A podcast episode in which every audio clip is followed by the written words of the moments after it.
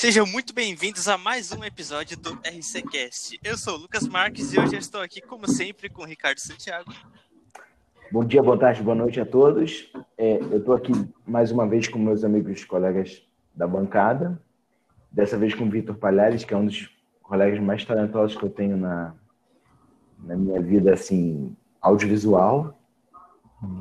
Assim, vamos conversar hoje sobre duas das vitórias mais assim eu não diria que são as vitórias mais produtivas do Flamengo, mas são as vitórias mais talentosas possíveis, porque assim, é, são essas vitórias, como hoje, por exemplo, como hoje no dia 21 de, de janeiro, né? Quinta-feira, vitória em cima do Palmeiras, são as vitórias que, que tornam o Flamengo né, candidato ao título. Não exatamente não Palmeiras, um, um empate contra o Palmeiras, mas assim, uma vitória como a de hoje torna o Flamengo candidato ao título, né? Então, assim, hoje eu estou muito empolgado para falar sobre o Flamengo, para conversar sobre o, sobre o clube, conversar sobre os, a atuação do, do time né, nos últimos jogos, enfim. Estou muito feliz para falar sobre isso hoje, enfim. Vamos junto, vamos nessa.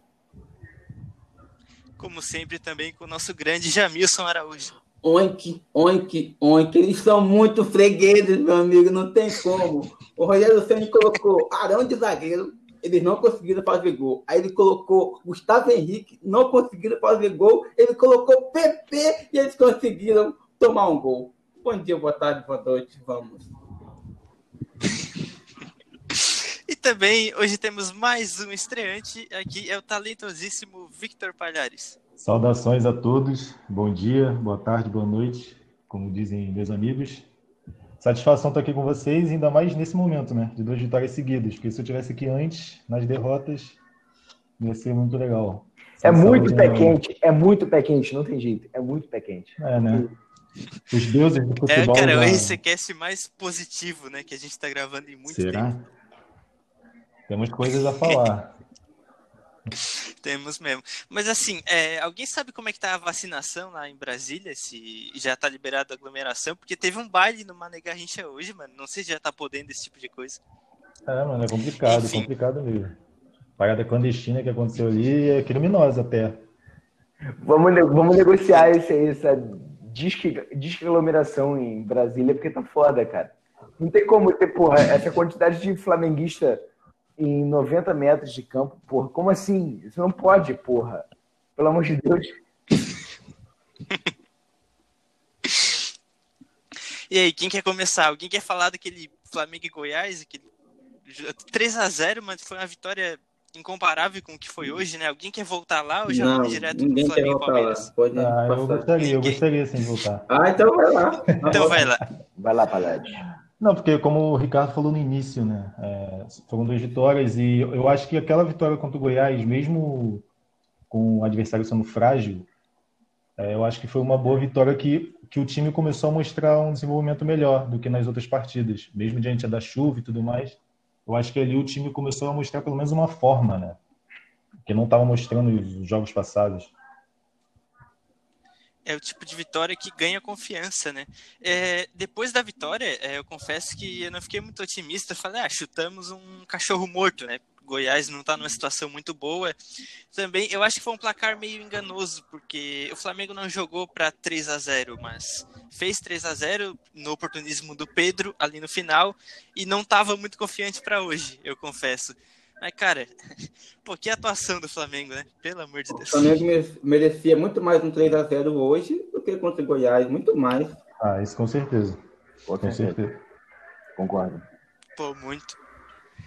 Olha só, é, eu vou elogiar uma coisa que foi o Arão na zaga, mas não pelo fato de ele recuar o Arão pela atuação do próprio, mas foi pelo fato de ele tirar o Arão do meio, que deu uma dinâmica muito maior para a saída de bola do Flamengo, né?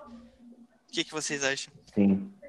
Eu acho que ele, é assim, hoje especificamente falando, né? Não exatamente na segunda-feira, porque ele começou com o Gustavo Henrique. E o Gustavo Henrique até jogou bem na segunda-feira, mas enfim, contra o Goiás, né? Hoje eu tô falando da Sim. partida, especificamente da partida contra o Palmeiras, né? Que é a partida né, de seis pontos, é o jogo de seis pontos contra o Flamengo. Enfim, é o jogo mais importante do ano, talvez, desde a virada do, do, do Réveillon, enfim.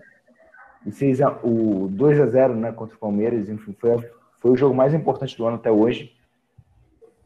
Eu acho que foi o jogo mais importante, talvez tenha sido o jogo mais relevante do Palmeiras, do, do Flamengo, né, de fato, com relação ao resultado, porque não só recolocou o Flamengo na disputa do título, e agora eu, de fato, eu, Ricardo, desde o primeiro título, desde, desde a primeira vitória que a gente noticiou aqui no, no Rede Cast.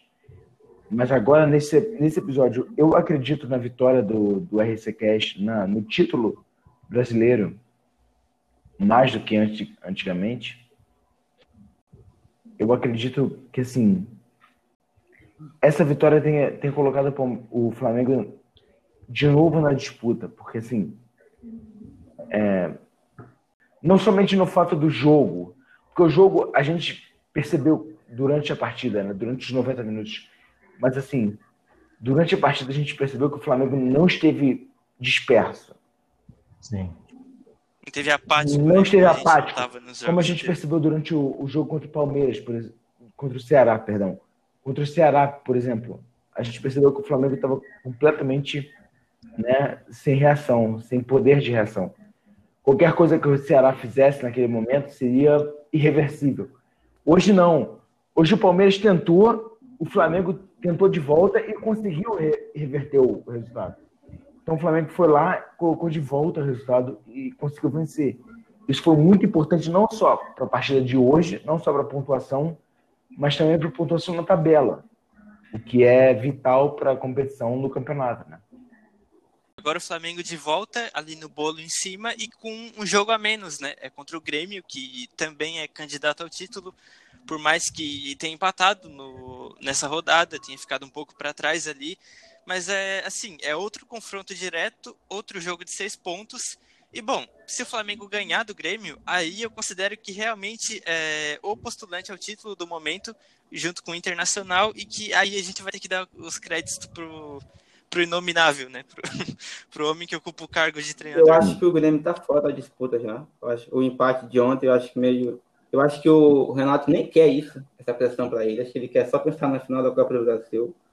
Aliás, eu espero que o Grêmio entre meio Borocrochó contra a gente, né? Porque é o rival dele que tá na ponta. Mas sobre o jogo de hoje, cara, eu queria falar aqui sobre o Gabigol, velho. Porque, assim, eu não sei se vocês observaram, assim, teve, sei lá, uns 20 lances a intermediário, no meio do campo, que ele vinha desesperado, igual um maluco, dando um pique para marcar, assim, velho. Lance que nem era dele, tá ligado? Uma dedicação inacreditável. Perdeu o gol, tudo bem, errou o lance lá do Parrascaeta, mas se dedicou muito, participou dos dois gols, né? Porque o primeiro ele roubou a bola, e no segundo ele que domina ali, que tira do Everton. Então, ele é um cara que ele contagia o elenco. Ele tem uma vibração que ninguém mais ali tem. Ninguém, ninguém. Até o Bruno Henrique, que é o meu jogador favorito e que é muito decisivo, mas não tem assim a, a vibração, sabe, de contagiar o elenco igual o Gabigol tem. Verdade. Sim, é, sobre o jogo de hoje, eu acho que, na minha opinião, para mim, é, particularmente, foi o jogo assim, mais, mais empolgante do Flamengo no campeonato inteiro. Pelas, pelo momento do, do time, que estava vindo num momento bastante ruim, a gente bastante desacreditado, e pelo momento do Palmeiras. Está vindo bastante badalado, final da Libertadores, final do Copa do Brasil. E a gente não simplesmente ganhou o jogo, a gente dominou eles totalmente. Eles só tiveram que, duas, duas chances perigosas de gol. O, o, nosso goleiro Hugo não fez nenhuma defesa assim perigosa. Os chutes deles foram todos para fora. E a gente se impôs do início ao fim, assim, no início do segundo tempo a gente deu uma, uma ficou mais leve sem marcação, mas depois voltamos e matamos o jogo. Era o jogo que faltava, né? A gente não tinha ganhado nenhum jogo contra os o top 6, né, do, do campeonato. Isso. Nenhuma e agora vitória. que era um momento que a imprensa toda estava discutindo sobre isso, que o Flamengo não tinha nenhuma grande vitória no campeonato. Que normalmente um time campeão ele tem grandes vitórias. E dessa vez eu acho que para mim foi uma grande vitória, empolgante, é, emocionante, é, deliciosa, gostosa, uma vitória safada, diria eu. Falar, posso falar? Sim, pode falar. Fique à vontade, bebê. Não, então, a questão é a seguinte. É, claro, tem isso que o Paled falou, que a vitória do Flamengo hoje foi assim, irremediável. É uma vitória incontestável com relação ao adversário que era muito mais forte que o nosso. Porque estava né, na, na final da Libertadores, na final da Copa do Brasil, enfim. Também tem condição de ser campeão brasileiro. A questão é a seguinte, né, o psicológico do, do time num campeonato pontos corridos como, como o Campeonato Brasileiro é muito importante porque por mais que o, Flamengo, que o, que o Palmeiras esteja né, na condição de finalista da Libertadores, finalista da Copa do Brasil, esse tipo de situação fica de lado. E o, e o Palmeiras, como finalista das situações de, de, de outras tabelas né, de campeonato de mata-mata, eu acho que isso dá um tipo de, de abalo para o Palmeiras, de certo modo. Sim, com certeza. Como, tipo, o, Flamengo, o Flamengo ganhar do Palmeiras da maneira como foi hoje, mesmo não tendo dominado o jogo, mesmo não tendo sido, né, mesmo, mesmo não tendo, tipo, 80% de posse de bola, eu acho que não teve. E eu peço desculpas, amigos, eu não, eu não, tenho, não tenho os números né, da partida. Eu acho que o Flamengo. Foram 51% de posse de bola para o Flamengo. Foi bem foi, equilibrado. Foi equilibrado, pois é. Mas, enfim, de qualquer maneira, o Palmeiras teve mais a posse da bola, de qualquer maneira, no sentido de ter a bola, uma bola no pé, né? Dominou mais a bola do que o, do que o Flamengo, né? O Flamengo, quando, quando teve a bola no pé, chutou mais a bola, rifou mais a bola do que, do que o Palmeiras, hoje, né? Eu acho que esse tipo de situação desestabiliza o Palmeiras. Porque, assim, eu não estou querendo dizer aqui que o Palmeiras vai perder a Libertadores ou perder a Copa do Brasil por causa dessa vitória. Mas esse tipo de situação entra na mente do Palmeiras, sabe? É porque demonstra uma certa é, infantilidade do elenco. É o que a gente viu no jogo de volta das semis da Libertadores, que o time do Palmeiras deu pane diante Exato. do River e não foi eliminado porque bom, o gol foi anulado e o River teve muito perto de conseguir a é. Aquilo já demonstrou uma fraqueza mental do time, eu digo, porque é um time muito jovem. E agora o Flamengo fazer, não digo a mesma coisa, mas é, dominar, de, certo, de certa forma, o jogo contra esse elenco jovem do Palmeiras e ganhar da forma que foi, eu acho que bota um ponto de interrogação no favoritismo dele nas duas finais. Sim. A minha expectativa de verdade é que na Copa do Brasil, eu vou falar aqui somente da Copa do Brasil, tá? É que o Grêmio seja campeão porque é um time que sabe um pouco mais jogar com relação a mata-mata, sabe, sabe jogar na retranca melhor do que o Palmeiras. Melhor do que o Palmeiras de 2020, para ser mais exato. Melhor do que o Palmeiras do Lucha e melhor do que o Palmeiras do, do Abel Ferreira. Eu tenho a esperança de que na Copa do Brasil o, o Grêmio leve a melhor. Mas na Copa eu não me arrisco a colocar palpite porque, para mim, o, o Palmeiras é o favorito. E eu acho que tem tudo para ser campeão da Libertadores, sim. A Libertadores é um jogo apenas, a final, né? Aí é, acho que é um confronto mais franco. Na Copa do Brasil são dois jogos e a gente viu o que, que o Grêmio fez com o São Paulo do Diniz, né? Mas, bom, voltando para o Flamengo, é, eu elogiei a questão da saída de bola, o meio-campo sem o Arão. É, a gente já criticou muito o Diego Ribas aqui, mas eu acho que na função que ele se propôs a fazer hoje, que o Rogério Ceni colocou ele para jogar hoje, ele desempenhou muito bem. E qual função é essa? É numa linha ali no meio campo, do lado do Gerson, recebendo a bola de costas e trabalhando e buscando os meias, o Everton Ribeiro e o Arrascaeta. Foi uma boa atuação do Diego, é, digna de elogios, elogios não, né, não foi o cara do jogo, mas é, eu acho que é esse o ponto com o Diego. A gente tem que avaliar o Diego pelo que ele entrega em campo, não por ele ser, ah, porque é ídolo, porque ele acreditou no projeto lá em 2016 porque a postura dele, o discurso no vestiário, não. É, a gente tem que avaliar o Diego para bem ou para mal pelo que ele entrega em campo. Hoje, o Diego entregou uma boa atuação e hoje a gente vai aqui dar os devidos elogios a ele.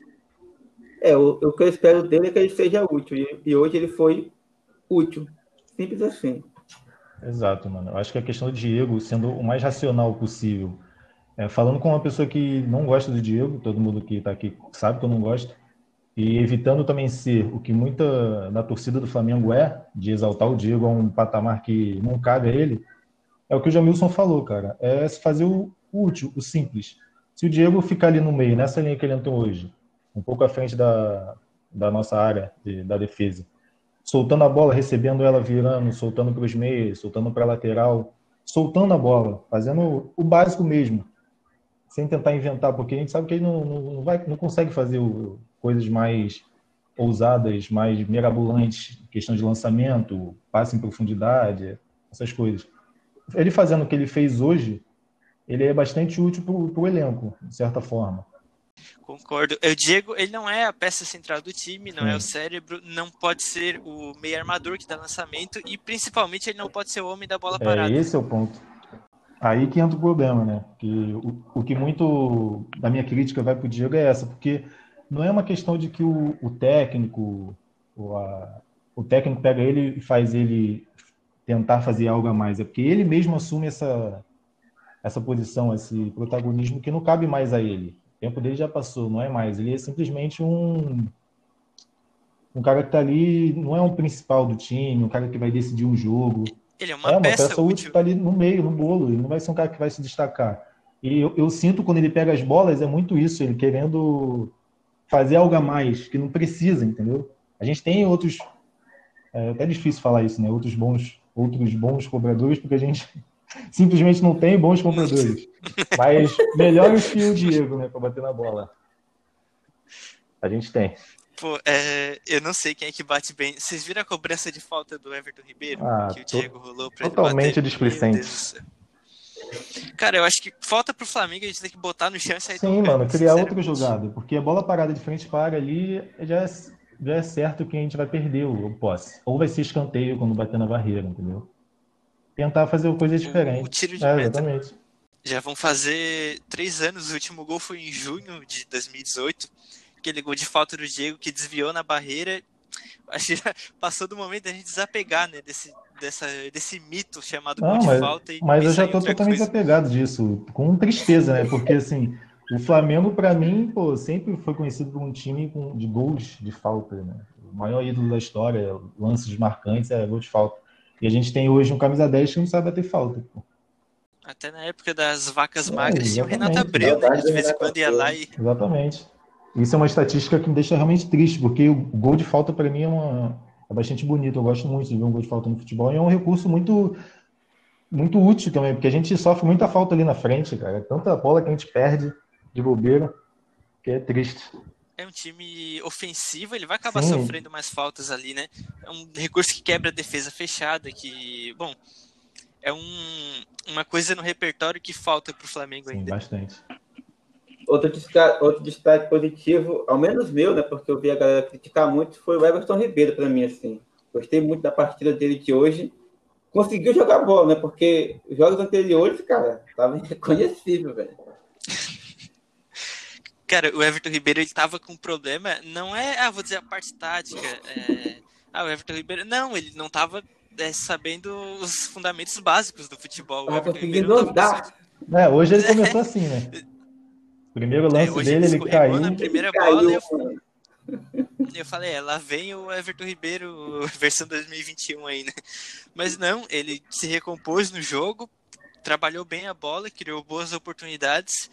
E eu acho que valeu a pena é, apostar na continuidade dele no time titular hoje. É, eu acho que assim, no, no primeiro tempo, né? Ele foi bastante. Ele agiu bastante ali na frente, dando passes e organizando as jogadas.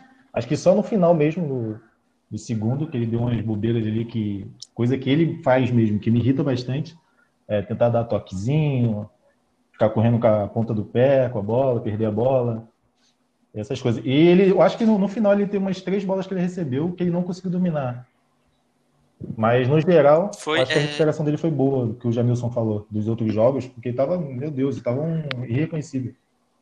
São dois mundos, é, eu penso, o primeiro tempo e o segundo Sim. tempo. É, o primeiro tempo a gente vê o Bruno Henrique muito bem, fazendo corredor ali pela esquerda, correndo muito. O Everton Ribeiro trabalhando bem, criando várias chances. No segundo tempo o time inevitavelmente cansou. Eu acho que esse foi o jogo não só do Ceni, mas da temporada como um todo, onde o Flamengo imprimiu mais pressão em cima, mais intensidade no jogo. E bom, eu vejo que por inúmeros fatores nessa temporada, pela preparação física do time do Domi, é, o Domi trouxe um preparador físico que não trabalhava na função desde 2013. A pandemia, né? Todo mundo ali basicamente pegou o coronavírus. A gente sabe como afeta o pulmão, a parte física. E bom, e, por diversos motivos, é, o Flamengo não estava em condições de aplicar essa intensidade num jogo. E hoje foi a primeira vez nessa temporada que a gente viu o Flamengo fazendo isso. Inevitavelmente cansou no segundo tempo, né? Aí eu acho que, bom, faltou dar um descanso para o Bruno Henrique e para o Everton Ribeiro no momento que eles já não estavam oferecendo o que eles poderiam oferecer se estivessem fisicamente bem. O que, que vocês acham? Eu acho que o Bruno Henrique ficou até o fim porque ele está suspenso, né, para o próximo jogo. Ele não vai jogar, então Sim. tinha que usar mesmo Sim. o máximo que pudesse hoje. Ah, eu poderia, eu poderia relação... falar tipo, que ele poderia ter feito diferente, só que as mudanças que ele fez é, geraram o nosso gol, né? Diretamente, as três. É verdade. Vitinho, o, o, Pedro muito Vitinho, bem, né? No cruzamento, o Pedro e o PP. É, eu não tenho o que reclamar a respeito das substituições, mas assim, eu acho que o, as mexidas do Rogério fizeram o Flamengo não somente segurar o resultado, mas também, né? Manter aquilo que seria assim, suficiente para o Flamengo manter a sobrevida no campeonato, não somente os pontos na, na tabela, os, os pontos na, com relação às vitórias e tudo mais, mas enfim, os pontos com relação a, a questão anímica do time, né? Porque a questão anímica vale muito nessa hora o, São Paulo, por ter perdido de 5 para o Internacional, a gente entende que perder de 5 nessa hora vale muito mais do que perder de 2 para o Flamengo, sabe? Então, assim, talvez agora o título brasileiro esteja muito mais em aberto do que antes, do que a gente imaginava que o, que o título, título brasileiro estivesse em aberto, sabe? Que a gente não tivesse mais o que discutir e tivesse somente assim, ah, vamos agora discutir qual é a vaga do Flamengo na Libertadores, talvez na pré-Libertadores, etc. Isso eu acho que já acabou. Eu acho que o Flamengo tem chance de ser campeão de novo. Eu acho que o Flamengo tem chance de retomar a vaga pelo título, já que, já que o São Paulo perdeu dessa maneira para o Internacional. E, enfim, a distância ainda seja pequena com relação à tabela não necessariamente com relação à questão do futebol jogado, né? mas com relação ao, à pontuação, com relação à questão anímica dos times na, na tabela. O Flamengo ainda está perto do Internacional, que agora é o líder do Campeonato Brasileiro. É, eu só queria. É, a gente ganhou hoje, o time jogou muito bem, alternou a marcação, né? Esse momento que marcou lá em cima, teve um momento que ficou esperando mais o Palmeiras, mas eu continuo odiando o Rogério Senna, tá? Ele foi eliminado da Copa do Brasil, da Libertadores, perdeu para Ceará, empatou com Fortaleza, perdeu para Fluminense e praticamente estava fora do campeonato aí, a gente conseguiu voltar. Então, eu acho que a vitória de hoje foi fundamental, mas eu mantenho. Fim da temporada é sal no Rogério Senna. Ah, então, é o que eu é estou falando sobre crítica racional, né? E elogios também racionais. A gente pode elogiar o Rogério. Pelas mudanças que ele fez hoje, eu acho que ele teve muito ele teve muito sentimento do jogo, né? No momento que ele fez as substituições, no momento que o time estava perdendo no meio de campo, demonstrando um pouco de cansaço, ele fez essa mudança no meio que trouxe o, o time de volta a, dominar. E é um elogio que eu tenho que fazer ele é hoje, né? Porque hoje teve muito a mão dele na vitória, querendo ou não. Mas isso não anula tudo isso que o Jamilson falou agora, né? Verdade. Ele ainda não tem é, crédito, é, mas hoje ele foi exatamente. bem. É, sobre... É, no momento que ele tirou a Rascaeta e botou o João Gomes, é, foi o momento que o Flamengo voltou pro jogo, né? E vale destacar como o João Gomes entrou bem, né? Um jogador jovem, em posição física, é, uma boa técnica, eu acho que é mais um, uma joia que o Flamengo tem aí para os próximos Base. anos. Nunca ganhamos nada sem. A a primeira entrada dele já deu no meio do cara assim, ó. É, é isso que a gente espera dos nossos jogadores. Exatamente. Eu gosto muito do João Gomes, cara. Acho que ele tem que ganhar mais espaço aí nos próximos é, mano, jogos. Se ele não consegue, É... se o jogador não consegue resolver, tipo, tecnicamente, às vezes quando o jogador vem da base, ele é jovem, sente pouca pressão, mas ele tem que mostrar pelo menos vontade. E isso ele demonstra bastante. Todos os jogos que ele entrou, começou do início, demonstrou bastante vontade. E hoje não foi diferente. É a questão anímica, né? Quando o time, os jogadores do profissional estavam apáticos, faltou era isso, é o acréscimo de um jogador da base. Sim. O cara que entra correndo, que entra lutando pelo lugar dele no time, eu acho que isso movimenta todo o ambiente ali. É, inclusive, falando de jogador da base, deu o PP aí, né? Que ninguém tinha muita expectativa em cima dele, estava com o contrato acabando, ia para o Botafogo. Rogério ele deu mais dois meses para ele e, bom, parece que o PP vai ficar no Flamengo por um tempo. É ainda. uma peça do Rogério, né? Porque ninguém dava nada por ele. Né? Rogério pegou, ah, vou botar ele nos jogos. Muito criticado até por causa disso. E trouxe resultado. De fato. No jogo, no jogo que realmente precisou, um jogo grande. Não foi só, ah, um jogador da base fez um gol. Não, ele fez um gol num jogo grande. E um belo gol. Não foi, ah, sobrou a bola para ele. Não, foi, Foi. um belo gol. Ele já tinha entrado contra o Santos, né? Deu aquela bola na trave. E, bom, Sim. o Flamengo tem uma escassez de peças ali no meio.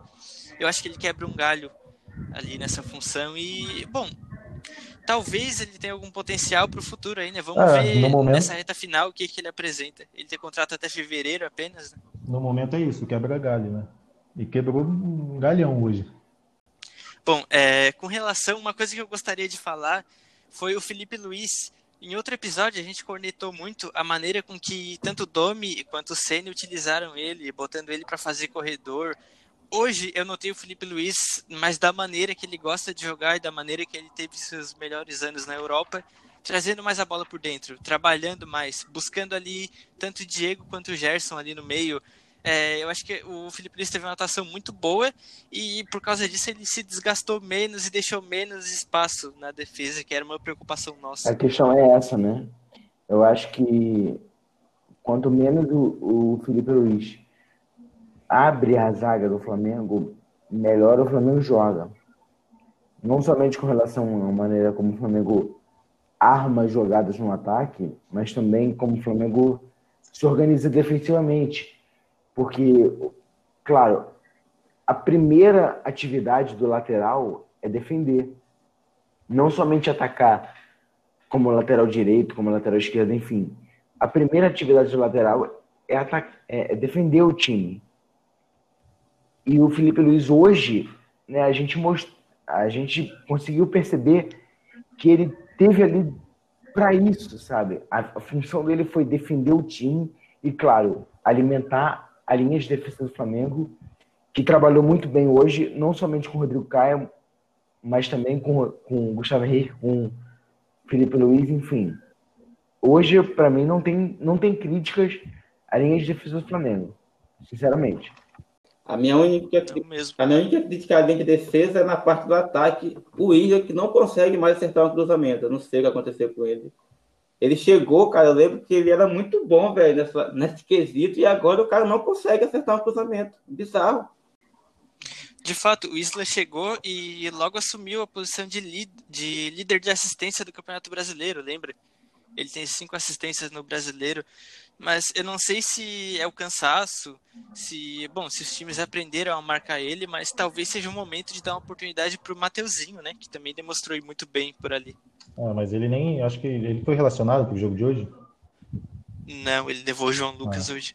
Assim, eu acho que sobre. Acho que tem dois pontos a destacar é, em relação a- ao Felipe Luiz e ao Isla. Eu não sei, vou, vou jogar aqui para ver o que vocês acham, que eu não sei se é exatamente isso, mas que pode ser. Acho que a relação do, do Felipe Luiz, que hoje fez uma partidaça, talvez tenha relação com as pessoas que estavam ali ao redor dele, porque no caso, nos outros jogos, é, quem dava ali a cobertura para ele, fazia, encostava nele ali, era o Arão, no caso. Dessa vez ele tinha pessoas, o Gerson, o Rodrigo Caio ali para dar uma segurança melhor para ele, tinha um Diego para tocar o passe. Não sei se tem relação, mas, ou talvez tenha sido uma coincidência, mas no jogo que o Arão não estava ali para trocar o passe com ele, ele fez uma partida melhor, mais segura, mais confiante. É, a dinâmica do meio ficou É, ficou bem diferente, né? diferente. O Diego é um, Diego é um cara que jogou com ele desde o Atlético de Madrid, lá na Espanha. É um entrosamento maior ali. Eu acho que sim, ele sentiu mais segurança ali no meio campo. Sentiu que ele poderia desenvolver melhor o jogo dele por ali. Eu concordo. A gente discutiu no, no nos últimos podcasts a questão de como o Felipe Luiz tinha caído o futebol dele, como ele estava tomando bola nas costas. E aí a gente ficou assim, será que é ele que está mal ou é o esquema, né? E aí hoje, com o zagueiro apenas, o cara foi soberano. Então, o esquema potencializa muito também o jogador. Né, é, com certeza. O jogador não, não joga sozinho, né? Então, em relação ao outro lateral Isla, eu acho que também, não querendo defender ele, né, mas eu acho que a queda de rendimento do Ribeiro prejudica bastante a função ofensiva do Isla. Na questão do chegar no fundo, deixar mais limpo para fazer jogadas e tudo mais. Claro que eu concordo que ele vem mal, ele não vem mal só no ataque, às vezes ele erra também na, na defesa. Perde bola boba, faz coisa que não condiz com a idade, com a experiência que ele tem de futebol. Mas eu acho que também tem uma influência no, na queda de rendimento do Ribeiro, né? Que fazia uma dupla com ele na ponta direita, ofensivamente, que funcionava, né? Mas agora, como o Ribeiro caiu muito, drasticamente, aí eu acho que isso também influencia a questão do Isla no ataque. O lado defensivo nunca foi o forte dele, né? Ele sempre pareceu até nervoso ali, mas ofensivamente era uma das principais jogadas do Flamengo, ou aquela tabela do Sim, Isla e do Everton Ribeiro. Agora, é, os dois caíram de rendimento. Oi. Eu posso ler um tweet aqui? Lá vem, lá vem. 10 pontos, 10, 10 pontos contra os finalistas da Libertadores. Um ponto contra Ceará e Atlético Goianiense. Isso é Flamengo. É inacreditável. Cara, o jogo de hoje é aquele jogo que termina e você fica. Por que não jogou assim antes, cara? Por que, velho? Eu acho que alguns jogadores, na minha cabeça, né? Eu acho que alguns jogadores no, é, do Flamengo eles têm um, um tesão a mais de jogar contra certos times. Acho que você falou sobre o Gabigol no início, que ele correu a beça, correu para lá e para cá. Teve uma, não sei se, acho que foi no segundo tempo isso, que ele cortou uma bola na nossa defesa do lado direito, como se ele fosse lateral, mano.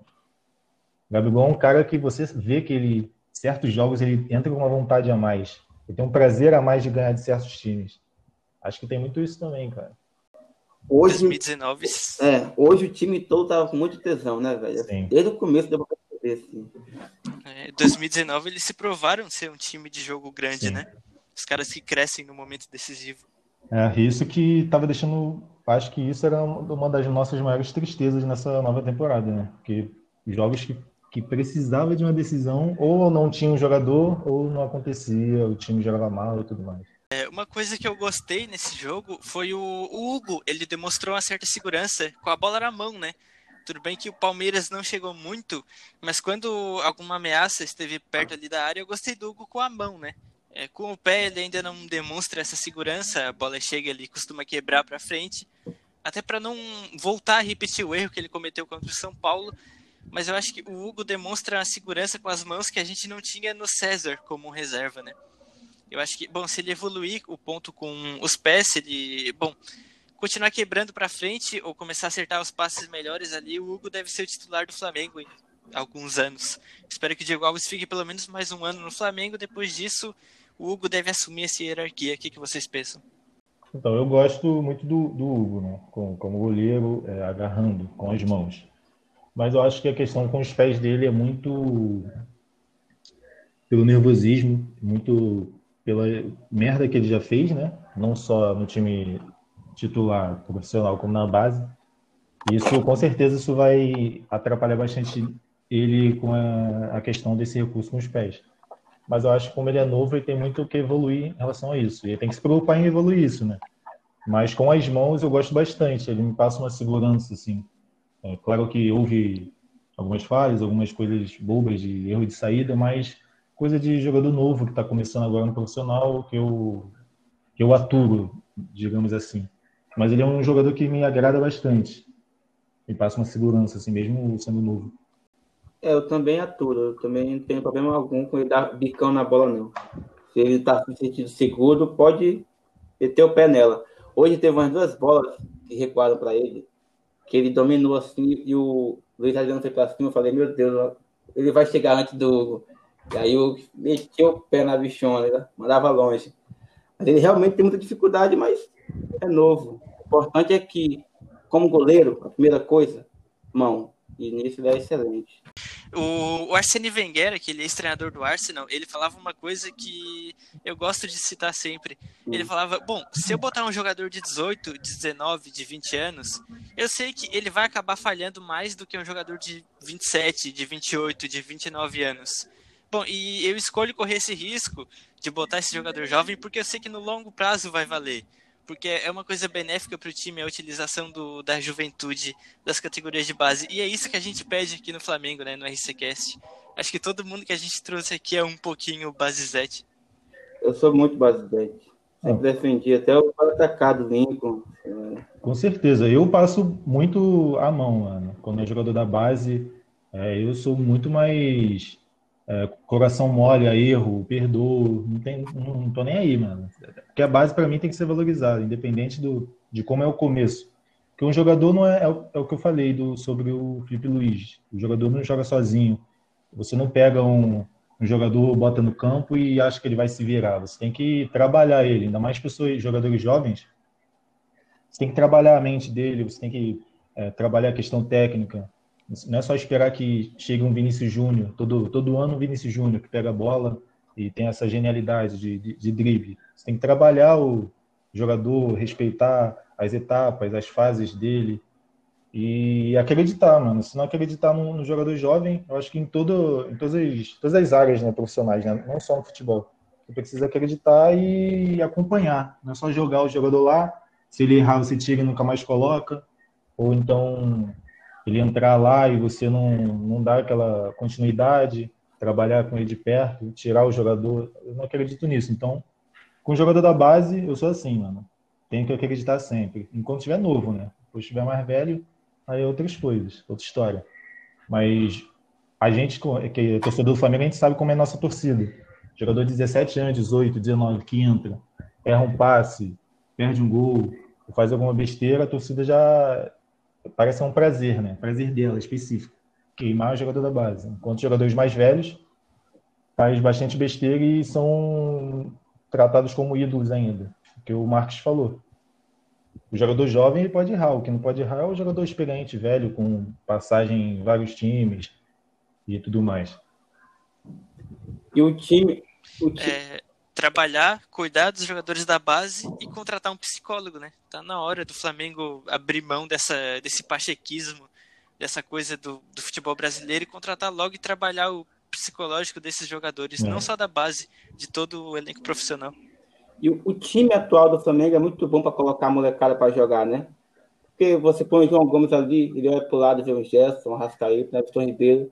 Então, pode observar que esse período agora quase todos os moleques da base que entraram jogaram, né? Porque você tem um time base. Então você tem ali Hugo, Ramon, Noga, João Gomes, todo mundo que entrou nesse time rendeu, né? Jogou. Então tem que aproveitar o momento para colocar a molecada para jogar sempre que possível. É, no final de outro RCCast, foi um com a participação da Luíse, a gente destacou. Eu perguntei aqui sobre. O Flamengo tinha os dois melhores centravantes do Brasil, com o Pedro e o Gabigol, os dois jogadores mais completos do Brasil na função todo mundo concordou. E eu acho que hoje é uma exemplificação perfeita disso, porque nenhum dos dois marcou gol, mas os dois foram decisivos em certo ponto. O Gabigol participou bem no primeiro tempo, criou bastante, apesar de não marcar, e o Pedro entrou, não marcou, mas deu aquela assistência, né? Dois jogadores muito completos ali na frente. Por mim, jogaria os dois.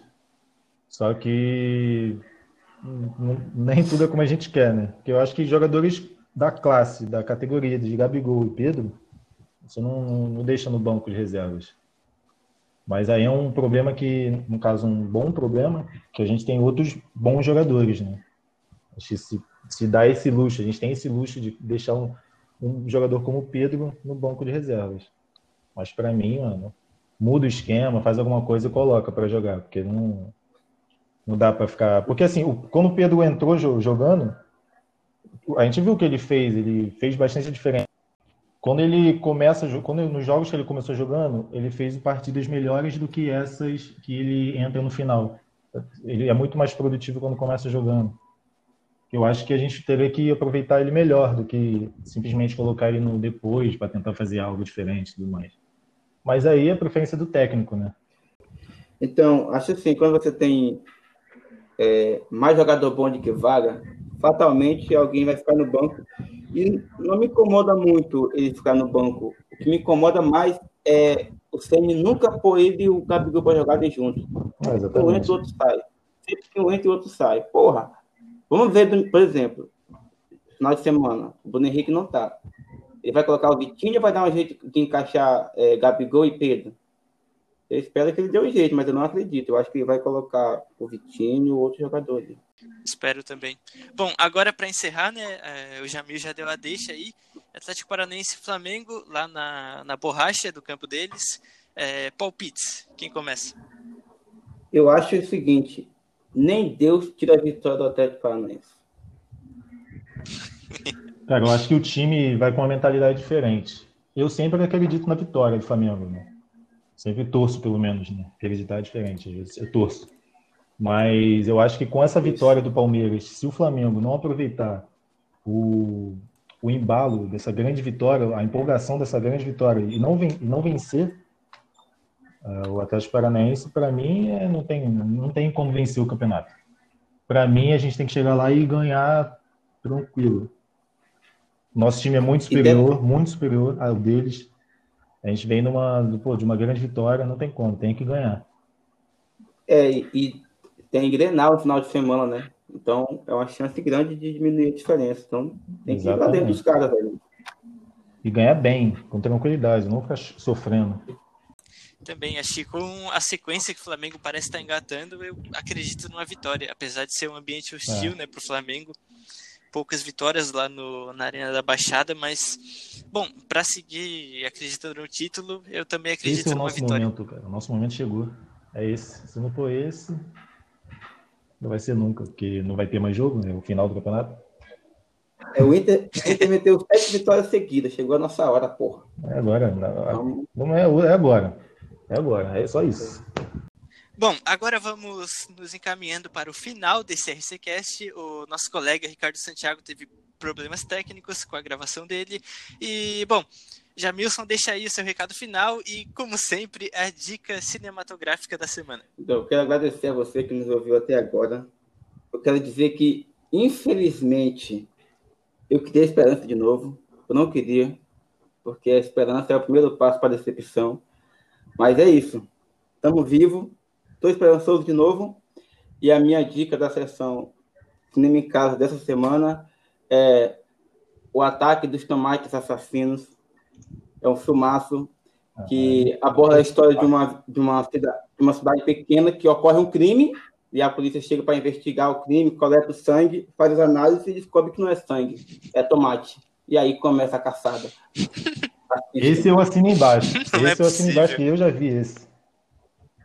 É bom mesmo. Assiste, assiste, assiste. À frente do seu O tempo. ataque Cara, dos tomates finalmente. assassinos. Fala pra ele, Jamilson. O conceito do filme é à frente do tempo. Ah, o conceito é muito à frente. Então pronto. Finalmente tem alguém aqui para confirmar que Jamilson não está inventando esses filmes. Não, eu sempre pesquiso. Toda vez que ele fala um filme, eu pesquiso pra ver se existe mesmo.